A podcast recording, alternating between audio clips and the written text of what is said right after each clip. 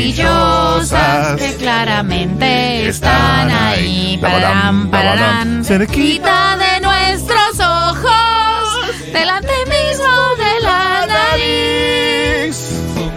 Objetos maravillosos, claro. Objetos maravillosos que diariamente están ahí. La- el, envase del shampoo. El, em- el envase de yogur. El envase del yogur, el envase de las galletitas, todo tipo de envases. Es un buen objeto para otro día, ¿eh? El envase. El envase. Pero el objeto de hoy Derivados del petróleo.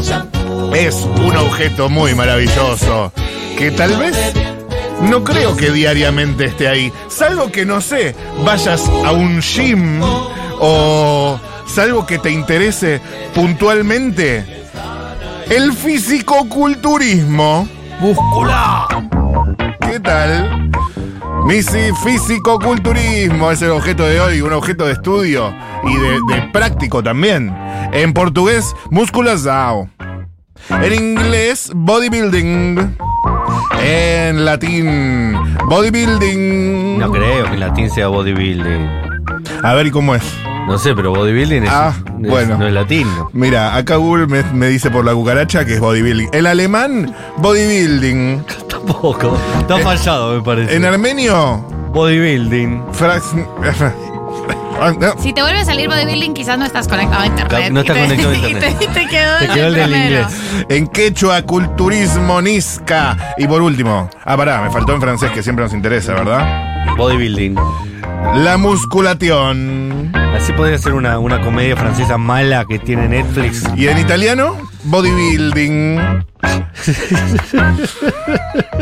Parece que no tenía ganas de elaborar el traductor hoy. En indonés, Gerank Badan. ¿De acuerdo? Fisicoculturismo. Estamos en comunicación con una físico-culturista, se llama Agostina Ledo, atleta de bikini de físico-culturismo del barrio, bonito barrio porteño de Caballito. Gracias por atendernos, Agostina. Feliz día. Hoy es el Día Mundial del Físico-Culturismo, me faltó decir. Feliz día. Hola, buenas tardes, muchísimas gracias. Muchas gracias a ustedes por la invitación. Por favor, bienvenida, pasá, ponete cómoda. ¿Ya musculaste hoy? Ya musculé, ya musculé hoy, sí, sí. ¿A qué le metiste? Hoy me tocó glúteos. Lunes, miércoles y viernes es día de glúteos para mí. ¿Y, y para qué le metes con los glúteos? Y tengo varios ejercicios, algunos combinados. Tengo hip thrust, tengo patada de burro en polea, tengo ranitas en Smith, tengo búlgaras y peso muerto. Peso muerto Tengo- clave. sí. La espalda recta. Y tengo función de aducción también. Excelente, excelente. O sea, todo lo que sería. Pero qué específico glúteos, porque alguien diría por ahí, no sé, eh, tren inferior y laburás piernas. No, no, glúteos. Glúteos, sí, sí. Pasa que, bueno, dentro de- del culturismo y dentro de cada categoría, como bien dijeron en la presentación, bikini es mi categoría, siempre hay un punto específico, un músculo particular que se trabaja para mostrar dentro de, de la presentación. Y bueno, en la categoría bikini, uno de los puntos más importantes que tiene que trabajar es justamente el glúteo. Claro. Entonces es a lo que más le meto en toda la semana. Agos, ¿cómo estás? Te saluda María del Mar. Eh, te tengo dos preguntas con respecto a este punto. Eh, la primera es sencilla. ¿Tú, ¿El día de glúteo es tu día favorito de trabajar? Hola Mari, muchas gracias. Eh, sí, creo que sí, sí, sí, es mi día favorito porque es el día que, que por ahí más me concentro, que más me preparo. Eh, es lunes y me gusta el lunes porque me gusta ir a entrenar y vengo esperando el día para ir a entrenar. Así que sí, es de mis días favoritos. Lo segundo es, hay un tema eh, común entre los ejercicios de glúteo y que estimulan el, es el femoral, el músculo de la pierna. Sí, el femoral es la, la parte de atrás, que vendría a ser también conocido como isquiotibial. eh, Ok. que es sí, el, el músculo que está debajo del glúteo, Perdón, ¿cuál es el que es el, el de al frente de la pierna? el cuádriceps. El cuádriceps, discúlpame, yo me equivoqué.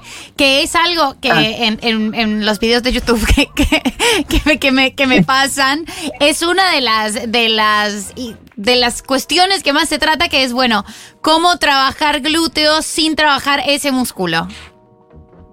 Exacto. Bueno, justamente todos los ejercicios que yo nombré antes trabajan específicamente el glúteo y tocan un poco de lo que es el femoral, que es el primer músculo que, mencionamos, que es la parte de abajo del glúteo.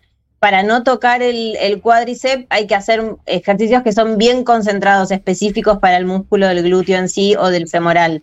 Eh, lo que tiene el cuádriceps es que se trabaja en otro, en otro tipo de categorías, como por ejemplo la categoría wellness, que sí se requiere una musculatura mucho mayor a nivel cuádriceps, pero no en categoría bikini. Entonces, por ejemplo, la sentadilla es un ejercicio que estimula mucho el cuádriceps, además del glúteo.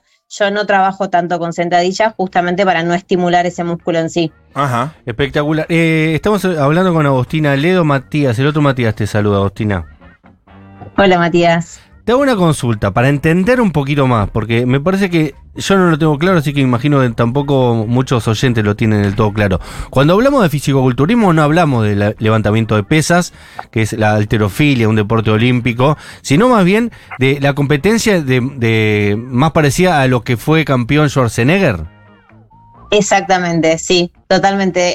Eh, lo que vos decís es levantamiento olímpico u OLI, conocido como OLI también, que sí lo que se, se busca es eh, el rendimiento en el levantamiento específico de determinados pesos. Eh, en el culturismo, lo- como, como bien dice en, en inglés eh, bodybuilding, es la construcción del cuerpo. ¿Y cómo se evalúa se eso? busca- Eso es lo que quería saber. ¿Cómo se evalúa? ¿Es más, está librado un poco a la subjetividad o es... No, hay cosas muy puntuales. Vos, el, el- eh, tal músculo lo tenés que tener tallado de tal manera o hay medio también una cosa de las armonías que ya vienen con uno. Sí, totalmente, así como lo decís. Se evalúa mucho la estética, o sea, es uno de los puntos que más se evalúan en todas las categorías, tanto femeninas como masculinas. Cada categoría tiene su parámetro específico, como dije en un principio, bikini es una categoría, wellness es otra categoría, y cada categoría tiene una, eh, un parámetro y una definición específica de qué es lo que tiene que cumplir ese cuerpo para estar dentro de los mejores. Claro. Eh, armonía, por ejemplo, en la bikini es súper importante. La bikini tiene que tener un cuerpo que sea bien armonioso y bien parejo, es decir, que, por ejemplo, el ancho de sus hombros y el ancho de sus caderas sean armónicos y estén en línea. Y en cambio, por ejemplo, la wellness, eh, que, que es muy común en las brasileras, las brasileras tienen como una estructura por naturaleza ya de por sí wellness, que es una cadera un poco más ancha que los hombros y, digamos, un, un- un desarrollo en las piernas también mucho mayor. Ok, es decir que también un poco depende de la genética. Totalmente, sí. Bien. Bien. Eh, y en ese sentido, cuando uno lo ve al Schwarzenegger ese antes de ser actor, eh, el que fue Miss Mundo, eh, como que, que lo ves y es como perfecto, ¿no? Que tiene las proporciones. ¿Qué, qué, qué, qué nivel era? ¿Qué, qué cate- categoría de fisiculturista era? Él, él era culturista clásico. Dentro de los, hombres hay tres tipos de, categorías. La categoría Men es como la categoría más chiquita, que vendría a ser como el masculino de las bikinis, donde hay un desarrollo muscular un poco más, más grande en la parte superior, o sea, como una forma de triángulo invertido, eh, hombros bien desarrollados, cintura bien fina y poco trabajo en las piernas. Después está el culturismo clásico, que es al que pertenecía eh, Arnold Schwarzenegger, que ahí sí lo que se busca ya es una proporción mucho mayor, tanto de piernas como de, de tren superior. Eh, unas y gambas. después está ¿Y una espalda? ¿Una espalda y una Sí. gamba? Sí, en realidad se- en, en el culturismo clásico se evalúa todo, o sea, se evalúa espalda, se evalúan bíceps, se evalúa piernas, se evalúa abdominales, es, es mucho más completo. Y lo Excelente. mismo con, con la categoría que se llama, se llama por naturaleza Bodybuilding 212, que son los atletas que pesan más de 100 kilos. Eh, 212 es el, el pesaje en libras, ¿no? Que es a partir de los 100 kilos, que ahí se evalúa lo mismo que en el culturismo clásico, pero la condición sí es que tiene que pesar más de 100 kilos el, el culturista. Ok. Ok, ok. Excelente. Yo para, quería, quería saber, para darme una idea, eh, ponele que justo hoy cumpleaños Maradona, ¿no? Que decía, mi primer sueño es jugar un mundial y mi segundo sueño es, ganarlo. Eh, vos como fisiculturista, ¿cuál es tu sueño? Qué buena pregunta. Mi sueño es convertirme en atleta profesional y es uno de los objetivos por los que vengo trabajando este año. Nosotros los culturistas siempre empezamos a, a competir de manera amateur eh, en torneos que, que son, digamos, más chicos, más regionales. Se puede competir también afuera en torneos regionales, eh, pero una vez que vos ya te, conver- te convertís en atleta profesional, que te dan tu carnet y vos ya empezás a, a competir dentro de las grandes ligas, empezás a competir ya con, con fines quizás un poco más eh, monetarios Ahí y aparece con la guita. reconocimiento. ¿Ahí aparece la guita? Claro. Y los sponsors. Sí, Claro. y los sponsors, tal cual, tal Y- cual. Y Agos, sí. eh, ¿cómo venimos en Argentina en estas competiciones de fisicoculturismo? Estamos ba- bastante bien rankeados para la región donde estamos, estamos a la par de algunos países europeos, la verdad que venimos bastante atrás, Venimos atrás. le tenemos parece. que dar un poquito más de, de empuje al tema. Hay que muscular un poquito, me parece. Sí, sí, venimos, venimos un poco atrás. Creo que estos últimos años se le está dando mucho, a- mucho más protagonismo al, al culturismo. De hecho, en, en un torneo que, que se hizo hace algunos meses acá en, en Buenos Aires, eh, tuvimos una participación de, de un canal de deportes bastante conocido. No sé si lo puedo nombrar, Sí, pero duda nombrarlo. no lo nombro. Puedes nombrar. Nombralo. ¿Puedo, puedo? Ah, bueno, de, en, Fox, en Fox Export lo, transmitieron. Transmitieron un resumen de lo que fue un torneo eh, bien, que se llamaba la. Copa Excalibur.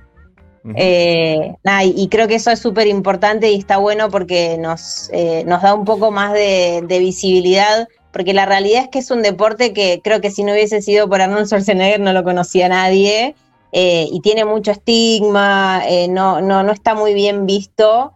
y la verdad es que requiere de muchísima disciplina y, y el mismo trabajo que por ahí hace un futbolista, un rugbyer, un basquetbolista, un Más, te tenista, lo que fuese. Me parece que es más exigente para ustedes. Pero, Sí, Agos, yo tengo, tengo dos dudas. Primero, eh, el día del mismo torneo, ya no hay, digamos, no, no tenés los nervios del partido, no, no, ya es como que no ya te- está elaborada. ya, ya no tenés que hacer nada, digamos. O sea, vas y te miran cómo estás. No, ¿qué haces el día del torneo el día previo? Yo creo que Claro. hay ahí una, una preparación. El ongas. Sí, no, no, hay, hay muchísima preparación. Eh, las semanas, o sea, la, la- la semana anterior a la- a al torneo se hace lo que se conoce como puesta a punto o en algunos lugares le dicen peak week, que es la semana de descarga, donde se juega mucho con la alimentación esa última semana y el consumo del agua y el sodio. Claro. Y el día anterior y el mismo día del torneo, uno empieza a hacer cargas de comida de manera muy gradual para ir cargando de glucógeno al músculo y terminar de darle como ese toque visual necesario que necesita para lucirse arriba del escenario. ¿Qué comida te Con da cual- glucógeno? Y Carbohidratos. Ah, Carbohidratos y algunas grasas. Come mucho pollo. Mucha pasta ese día. Pas arroz, me imagino. unos ñoquis. Sí, depende en realidad de cada uno y, y de cómo cada uno también haya atravesado el proceso de la preparación. Se suelen hacer cargas limpias, que es esto por ahí consumir arroz, algún f- fideos, algunos culturistas, o galletas de arroz, o se hacen cargas sucias. Yo, por ejemplo, en uno de mis torneos he hecho cargas sucias, que es, digamos, una hamburguesa, por ejemplo, la noche anterior al torneo. Linda. Eh, y eso, sí, eso está bueno. Qué lindo Eh, deporte.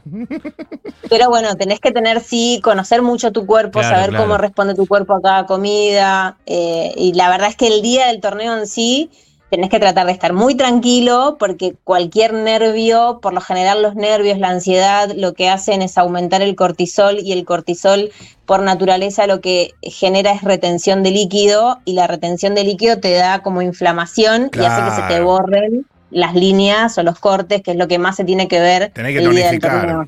Tenés que tonificar ahí. Muscula, muscula. Claro. ¿Quién es el Messi, el Maradona del fisicoculturismo? La lucha Aymar del fisicoculturismo. ¿Quiénes son esas personas que hay que seguir? Porque son las mejores. Bueno, a ver, me voy a basar en los últimos resultados del, del Mister Olimpia del año pasado. Ahora la semana que viene se, se juega el Mister Olimpia eh, de vuelta en Estados Unidos, como todos los años. Eh, el año pasado, eh, Sebum fue el, el culturista ganador, que ya viene siendo ganador hace bastantes años. ¿Cómo, cómo? Eh, y en mi Sebum, ¿De qué país es? C-B-U-M, eh, de Estados Unidos. Ok. Sebum. Ok, Sebum. Ok. Ok, ok, ok. Eh, y también Todos de Estados googleando. Unidos, en, en mi categoría, eh, Maurín, Maurín Blanquisco, eh, es de la categoría bikini, fue quien ganó el Mister Olimpia el año pasado. Es decir, que Así Estados que, bueno, Unidos este es potencia en esto. Sí. ¿Y qué sí. otros países son faros? Así que uno tiene que ver con atención. Y Brasil, Brasil, Mirá en la categoría wellness, en Mirá la categoría bien. wellness Brasil. Eh, Isa, Isa Peira- Peirano se llama la brasilera que ganó el año pasado también el Mister Olimpia en la categoría wellness, eh, que también viene ganando hace bastante tiempo. Mirá vos, Brasil, eh, astros del fisicoculturismo no lo tenía, ¿eh? Sí, sí. Espectacular. Sí, Espectacular. mayormente está en Europa, o sea, la, la- digamos, los, los mayores ganadores están en Europa, bueno, y en Estados Unidos, como estos que te mencioné recién, pero en Europa también hay, hay un nivel bastante Imagino alto. los rusos eh, ahí también, ¿no? No Sí. sé si se dedican a esto, pero deben tener un cuerpo privilegiado para Sí. destacarse. Sí, Hago, sí, te- tengo, sí, la, también. tengo la última cortísima, porque ya estamos ahí por pasarnos. Eh, ¿Me resumís tu rutina de mañana, tanto de ejercicio como de alimentación? Bueno, ahora en este momento yo estoy próxima a un torneo, estoy a seis semanas de subirme a un torneo, Ajá. así que eh, estoy con una alimentación bastante estricta en este momento. Eh, desayuno carne con un huevo y unas galletas de arroz. Mi sueño. Y, y después tengo tres comidas de merluza y vegetales, Muy vegetales bueno. verdes cocidos. Espectacular. Y, y bueno, y un, un scoop de proteína de, de post de post-entreno, solamente, o sea, después de entrenar, solamente consumo un batido de proteína. Mm, una papota. Si no hubiera que, que entrenar en la mitad, yo recompro tu vida. Pero como hay que quemar esas calorías después, la verdad que prefiero comer una saladita. Same, same. O ni siquiera, yo te como igual. y- Claro, bueno. Eh, te agradecemos un montón, Agos. Nos quedamos sin tiempo. Agostina Ledo es atleta bikini de físico-culturismo en Caballito. Está bueno ahí para que presten atención también las autoridades. El físico-culturismo es un deporte que, por lo que contó Agos, no está muy desarrollado en Argentina. Y estaría bueno ¿eh? destacarnos y un día tener un campeón del mundo. Y digamos, también en físico-culturismo somos campeones del mundo. Argentina, Argentina. Esperemos que sí, esperemos